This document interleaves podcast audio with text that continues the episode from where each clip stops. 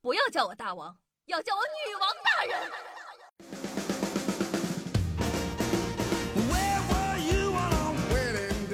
嗨，各位手机听众朋友们，大家好，欢迎收听今天的女王又要。我依旧是传中啊，在深山训练千年、包治百病的板蓝根夏夏夏春瑶啊。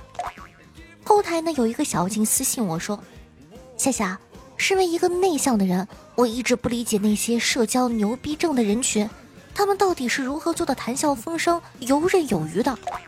不过呢，好在网络发达，让各路社交猛人都各显神通，分享各种强力的社交技巧给大家，譬如沟通技巧。很多人呢，可能并不是不想交朋友，而是不知道该怎么主动张嘴。今天呢，夏夏就来教大家一招。”百试百灵的沟通技巧，我称它为沟通四大法则。第一步，先讲对方想听的；第二步，再讲对方听得进去的；第三步，再讲你该讲的；第四步，最后讲你想讲的。譬如，你真好看呐，这个是对方想听的。我真心觉得你好好看呢。这个叫做对方听得进去的。今天周四，我该讲的，微我五十，我想讲的，听明白了吗？再譬如说，打游戏的时候和队友吵起来了，你该怎么做呢？你打的非常好，这是对方想听的。非常的抱歉，再讲对方听得进去的。我骗你了，再讲你该讲的。最后讲你想讲的，你妈死了。有的时候，优秀的沟通技巧体现在各个方面。相信大家最头疼的就是借钱。夏夏呢，教大家一招既不用借钱又不会伤感情的沟通技巧。那个兄弟啊，借我五百块钱呗，急用，明天还你。这个时候呢，你不要立刻回复他啊，你该怎么办呢？你第二天再回复他。第二天你跟他说。哎呀，不好意思，才看见。当然了，有很多人是很厚脸皮的，他看你回复他了，就会继续跟你急。他跟你说，借我五百，明天还你，急用。这个时候你该怎么办呢？是的，没错，你不要回他，你第二天再回他，你跟他说，哎，不好意思啊，才看见。结果他又问你，借我五百，明天还你，急用。这个时候你该怎么办呢？是的，不要回他。你第二天再回他，哎，不好意思呀，才看见。这一招叫论持久战。再来跟大家分享一下沟通技巧的那些个潜台词。不是我说你，意思就是今天我就得说说你了啊。不是我吹，意思就是马上要吹了。下次请你吃饭，就是不想请。有你好果子吃，就是没你好果子吃。抛开事实不谈，就是臭不要脸加耍无赖。我们还去吗？就是试图取消。来都来了，就是必须得吃，必须得买。如果你女朋友跟你说不买也没关系的，就是她想买。再来跟大家分享几个日常的小常识。我一直以为啊，出过事故的房子租金便宜，是因为可能会闹鬼。但我今天才知道，是因为如果那个凶手没有被抓到，凶手是很有可能再次回来的。我的天哪，一下子我就吓得脸色苍白了。因为有很多凶手，他都特别喜欢去自个曾经犯罪啊、杀过人的地方再去看看。所以说，现在知道为什么出过事故的房子便宜了吧？一次呢，因为工作的原因，跟几个老外一起吃饭，听到一个经常来中国的德国人悄悄的对一个第一次来中国的荷兰人说道：“你看到上水果了，就代表着后面没有菜了，快点吃吧。”好实用哦！我想了想，的确是这个道理啊。后台呢有小妖精啊，倒反天罡，异想天开的问我说：“夏夏，我怎么才能成为我自己的孙子呢？”你听听，你问的是人话吗？啥？成为自个的孙子？哼，你以为这就能难得到我吗？我跟你讲哈，如何成为自个的孙子，只要找一个离婚的女人结婚，而这个女人呢又有一个成年的女儿，刚好你父亲离了婚，看中了离了婚的女人的女儿，你的父亲就和离了婚的女人的女儿结婚了，这样你的父亲就成了你的女婿，而离了婚的女人的女儿，因为和你爸结婚了，就成了你的继母。这个时候呢，你应该管你父亲叫爸，而你父亲也应该管你叫爸。按道理啊，你娶了离婚的女人啊，离婚女人的女儿应该管你叫爸。但是你爸爸娶了离婚女人的女儿，所以从你爸爸这边论，你应该喊他妈。也就是说呢，离婚女人是你妻子的同时，也是你的外婆。后来呢，过了不久，你的父亲和离婚女人的女儿生下了一个孩子。那这个孩子呢，就是你同父异母的弟弟，他呢要叫你一声哥哥，对吧？但同时，孩子也是你女儿的孩子，所以呢，他也是你的外孙。又过了不久，你和离婚女人也生了一个孩子，这个孩子呢也管你叫爸爸，但是呢，他也是你继母的弟弟，所以呢，你也应该管他叫舅舅。到现在为止，哎呀，累死我了！你就拥有了多重身份。你是你老婆的老公，也是你老婆的外孙；你是你父亲的儿子，同时也是你父亲的父亲；你还是你女儿的父亲，也是你女儿的儿子；最后，你是你自己的外公，同时你也是你自己的外孙。OK，完美解决。听起来很复杂哈，但实际上操作起来很简单，而且还有可行性。加油！中午啊，跟同事在食堂吃饭的时候，看着电视新闻，他转头问我知不知道什么是外交理论。我脑子里瞬间思维大爆炸，闪过什么弱国无外交，什么和平共处五项原则，甚至是什么黑暗森林法则等等等等。同时啊，我很诧异，不知道为什么他知识水平竟变得如此渊博。正当我沉浸在为自己的无知而感到愧疚的时候。他指着桌子上的酥饼说：“今天这个饼做的真是外交理论。”大家都知道啊，夏夏呢有一个弟弟，弟弟呢有张很宝贵的照片，婴儿的百天照，白胖胖的，特别可爱，带俩小金溜子，经常呢拿出来跟我显摆。为了逗他，每次呢我都特别不屑一顾的吐他的槽，我说。哎呀，这谁呀？真胖真丑呀！你怎么从小就不好看呢？弟弟呢，每次都脾气特别好，不和我计较。然后我前几天才知道，那他喵是我小时候的百天照。我就想问一句，我那俩金镯子呢吗？各省文旅局啊，为了让游客到自个的家乡，最近真的是花样百出。哈尔滨的文旅局局长都开始在冰雪大世界劲歌热舞了，各大网红呢也开始为宣传自己的家乡出了一份力。但是早在八几年的时候，杨洁导演已经在《西游记》中宣传祖国的美景啦。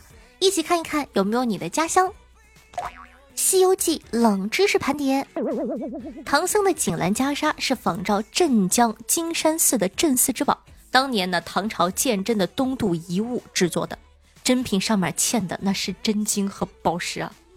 石猴出世的海呢是北戴河，跑的那片椰子林是海南文昌的椰子林，瀑布呢是贵州的黄果树瀑布，水帘洞是湖南冷水江的坡月洞，弼马温天河木马是在内蒙古锡林郭勒大草原上拍的，吊的马还是军马。孙悟空压的五指山呢和金角银角是在云南石林拍的。流沙河的取景地呢是贵州花江，高老庄的取景地呢是山东的潍坊，蜘蛛精呢在四川的九寨沟拍的，女儿国开头大街是嘉兴乌镇，内景是苏州园林，外景女王与唐僧游的是杭州西湖。好家伙，我一直以为这都在一个地儿拍的呢。玉兔精呢是在云南瑞丽和泰国王宫拍的，大战红孩儿是在长春动植物公园拍的。火焰山取景呢是新疆的吐鲁番和桂林，拍火焰山的那个大土坛子，就是历史上唐玄奘取经真实经历过并且讲经的地方。杨洁导导演呢特地在那里取景，并且融入到了剧中，就是为了纪念。从八二年到八八年，将近七年的拍摄，投资六百万，四十多个风景区实地拍摄，这份心真的值得现在的影视剧从业者尊敬和学习啊！也希望我们的剧可以越来越好看。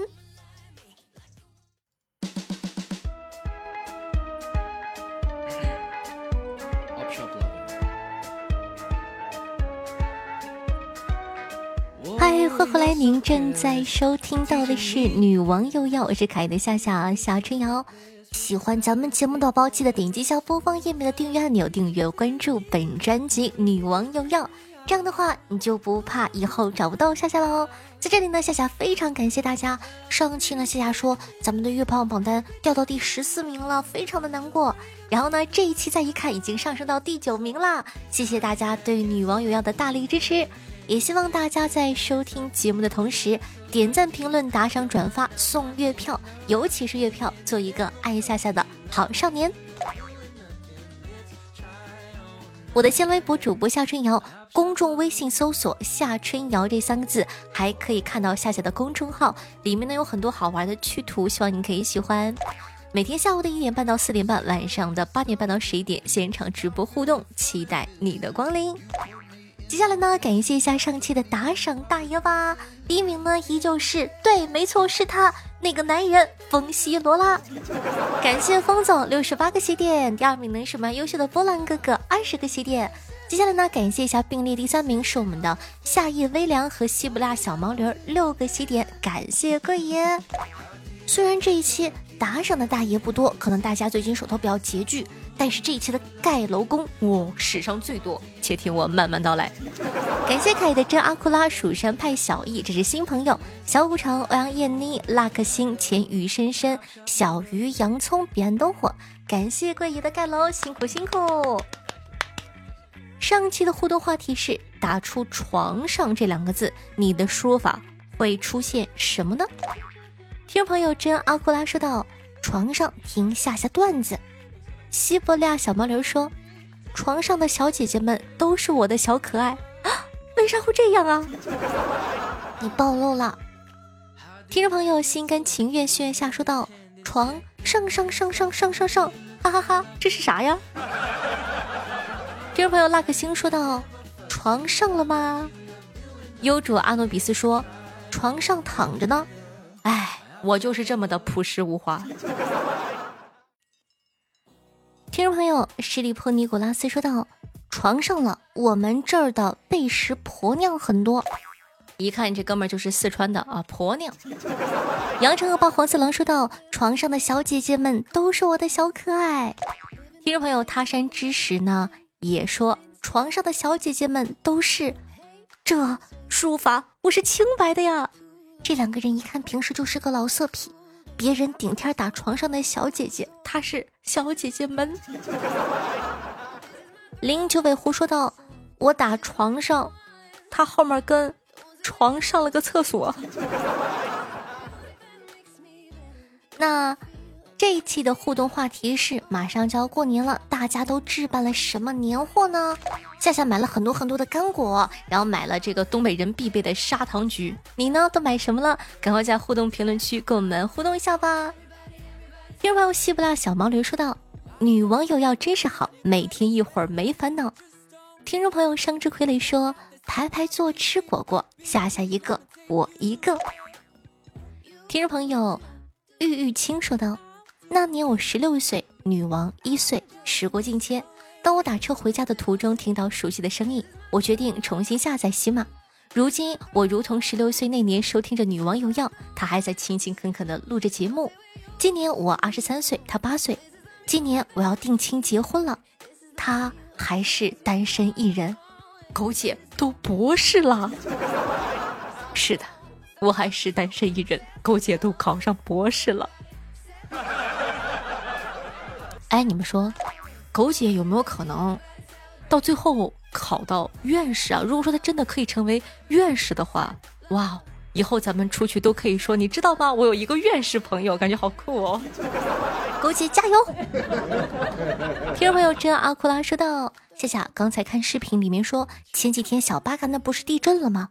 完了，一看地震那个地，海地高了四米，好多地方的海底都变成了陆地，海岸线都往外扩了呢。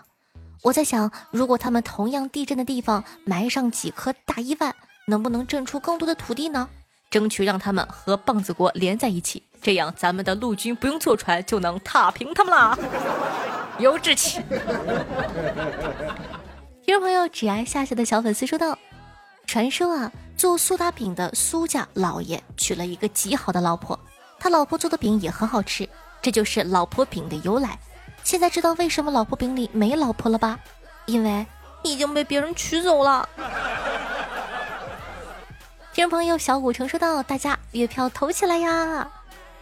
熬着幺幺幺蛾子说：“我真正知道了，我大中国的地大物博，对于吃的这块领先于全世界。”听众朋友烧瓶中的小鱼说：“没有收集月票的习惯，为了夏夏得努力改掉这个习惯，月票只为夏夏而投。”听众朋友任先生六六六说道：“我从来不评论，我闺女啊，快八岁了。”从我闺女出生就听你的节目，你还是单身狗，我怀疑你在等我的儿子长大。听众朋友蜀山派的小姨说道：“夏夏，我我新粉儿，对我好点，不然我取关你哦。”再寒冷